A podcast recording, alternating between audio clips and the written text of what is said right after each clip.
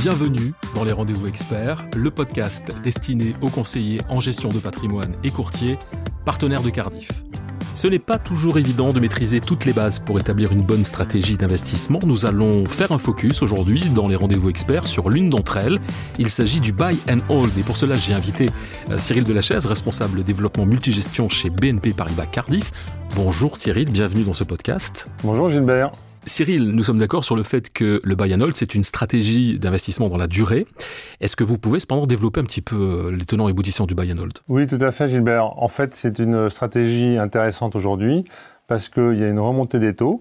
Euh, donc, qui fait que euh, les taux qui étaient négatifs encore il y a un an euh, sont redevenus largement positifs puisqu'on a des, des, rendements aujourd'hui qui peuvent aller de, de 3 à, à 10% suivant les obligations et donc le placement en obligation redevient attractif. Donc après c'est une problématique de durée, il faut choisir sa durée. Et euh, donc euh, aujourd'hui, des sociétés de gestion nous proposent des produits buy and hold euh, sur des durées jusqu'à 2025 à 2028, suivant les cas. Rappelons que cette stratégie buy and hold est là pour aller dans la durée, comme vous l'avez dit, mais aussi surtout c'est pour amortir les éventuelles chutes. Exactement. Le rendement permet d'amortir les chocs, puisqu'en fait, quand vous détenez une obligation, vous achetez une obligation 100 aujourd'hui, vous la gardez par exemple jusqu'en 2026, on va dire. Et là, euh, si vous la, la, gardez sur la durée et que vous ne la revendez pas pendant la période, vous êtes sûr d'avoir 100 au terme. Après, la problématique, c'est de savoir s'il va y avoir des défauts dans les émetteurs que vous avez choisis. Et c'est cette problématique-là qu'il va falloir que le gérant gère. Il va falloir qu'il ait le moins de défauts possible, voire pas de défauts du tout, pour pouvoir conserver effectivement ce rendement euh, au terme des 3 euh, ans, 5 ans, 10 euh, ans, etc. Alors les marchés financiers dans leur ensemble traversent de fortes zones de turbulence, hein, comme on dirait dans l'aéronautique. Est-ce qu'on peut dire, Cyril Delachaise, que nous sommes actuellement dans un contexte qui est propice justement à la stratégie d'investissement en buy and hold? Oui, tout à fait, parce que justement, ce rendement va protéger de, de turbulences, comme on le disait. Euh, donc, euh, à partir du moment où vous pouvez tabler sur, euh, alors les rendements, ça va être entre 5 et 6 pour les, les, investissements sur les sociétés investment grade, c'est-à-dire qu'une notation minimum triple B et de l'ordre de 7 à 10 pour ce qui est du high yield, euh, donc des obligations euh, qui sont notées euh, maximum WB+, jusqu'à D, mais évidemment D c'est default, donc on ne va pas investir dessus. Nous allons maintenant parler, Cyril, des avantages et des risques du buy and hold.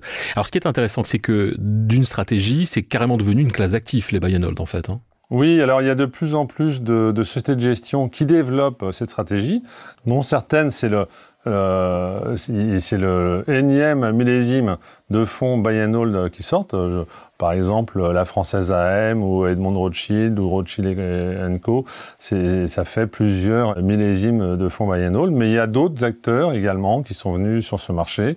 Par exemple, Sycomore, Keren. Euh, aujourd'hui, on a une quinzaine de sociétés de gestion euh, qui ont des fonds référencés en buy and hold chez Cardiff. D'accord. Et ça représente combien de fonds? Alors 15 sociétés, mais combien de fonds? Euh, c'est euh, à peu près euh, un, par société de gestion. Alors la française, par exemple, ils en ont deux, mais la plupart en, en développent un à la fois. Alors vous avez parlé il y a quelques instants des, de l'investment grade et du high yield. Quelle est selon vous la meilleure option d'investissement? Alors là, Gilbert, ça va dépendre de la sensibilité au risque du client. un client qui est frileux et qui ne va pas vouloir prendre trop de risques, il a plutôt intérêt à aller viser des obligations euh, euh, donc en buy and hold sur de l'investment grade, parce qu'encore une fois, il va avoir peut-être que du 5 ou 6% de rendement, mais la probabilité de défaut va être extrêmement faible. Euh, si le client est plus téméraire, il va pouvoir effectivement viser entre 7 et 10% suivant les périodes, euh, mais euh, sur des obligations high yield qui, on le sait, vont être un peu plus fragiles en période de récession. Donc toute l'habileté du gérant, ça va être effectivement, encore une fois, d'éviter les défauts. Je voudrais qu'on parle maintenant des lignes d'émetteurs sur les fonds buy and hold.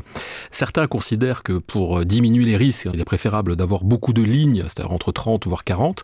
D'autres préconisent seulement une vingtaine. Alors dans laquelle de ces configurations se situent les fonds sélectionnés par Cardiff aujourd'hui? Alors, en fait, ça va vraiment dépendre des risques embarqués.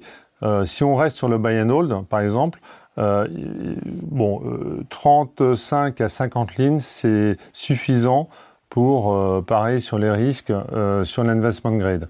Euh, parce que, encore une fois, c'est des sociétés qui sont très bien notées et qui, même dans les périodes de turbulence comme on a connu en 2008 ou 2011 sur le billetteur, vont vraiment bien passer le cap.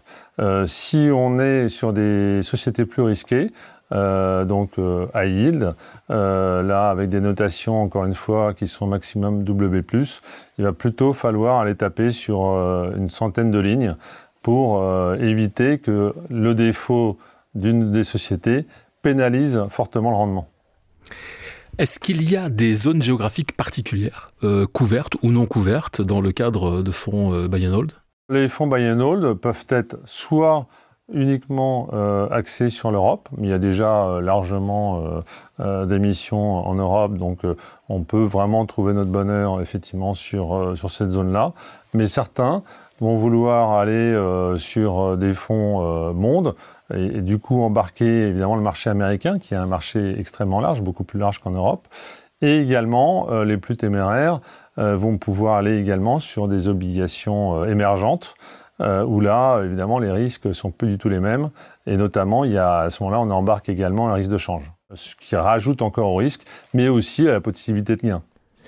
Donc en fait, on, va dire, on, allie à la fois l'envie de gagner, euh, évidemment, sur, sur ces investissements, mais également euh, cette notion de prise de risque. Euh, comment on peut situer ces fonds buy and Est-ce que c'est quelque chose qui est un investissement d'attente en attendant que les marchés soient stabilisés, ou est-ce que c'est au contraire un, outil d'investissement agressif sur les marchés? Non, ça peut être effectivement quelque chose d'assez agressif. En même temps, on va prendre quelques chiffres pour vous montrer que finalement le risque est relativement mesuré parce qu'aujourd'hui, euh, sur, le marché, on est à 0,5% de risque de défaut. Vous voyez, c'est quand même très très faible. Et ça, c'est des sources JP Morgan. Et euh, le marché, lui, qui est plus frileux, anticipe 3%. Et en fait, c'est sur ce delta que va se jouer la performance. Et c'est pour ça que les taux sont euh, aussi importants pour, pour ces fonds-là. vous voyez que le, le, risque est quand même assez mesuré. Et même si on se projette sur 3 ans, 4 ans, 5 ans, vous voyez qu'à 0,5 multiplié par 3, 4 ou 5, ça ne fait pas des, montants euh, vertigineux. Alors évidemment, le risque, c'est plutôt une anticipation sur la récession l'année prochaine, et c'est là où il va falloir être un peu vigilant. Et c'est pour ça que pour des clients euh, qui sont euh, frileux, il y a éventuellement l'investment grade, mais aussi prendre des durations plus courtes, puisque plus votre duration sur l'obligation est courte, et moins le risque est important.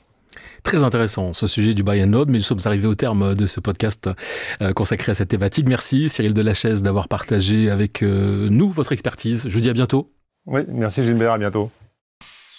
Et merci à vous d'avoir euh, suivi ce nouveau numéro des rendez-vous experts. Alors si vous avez aimé ce podcast, partagez-le, commentez-le et n'hésitez pas à nous faire part des sujets que vous aimeriez que nous abordions ensemble. Vous pouvez le réécouter sur les comptes Cardiff, YouTube, LinkedIn et Twitter et sur les plateformes Apple Podcast, Spotify et Ocha.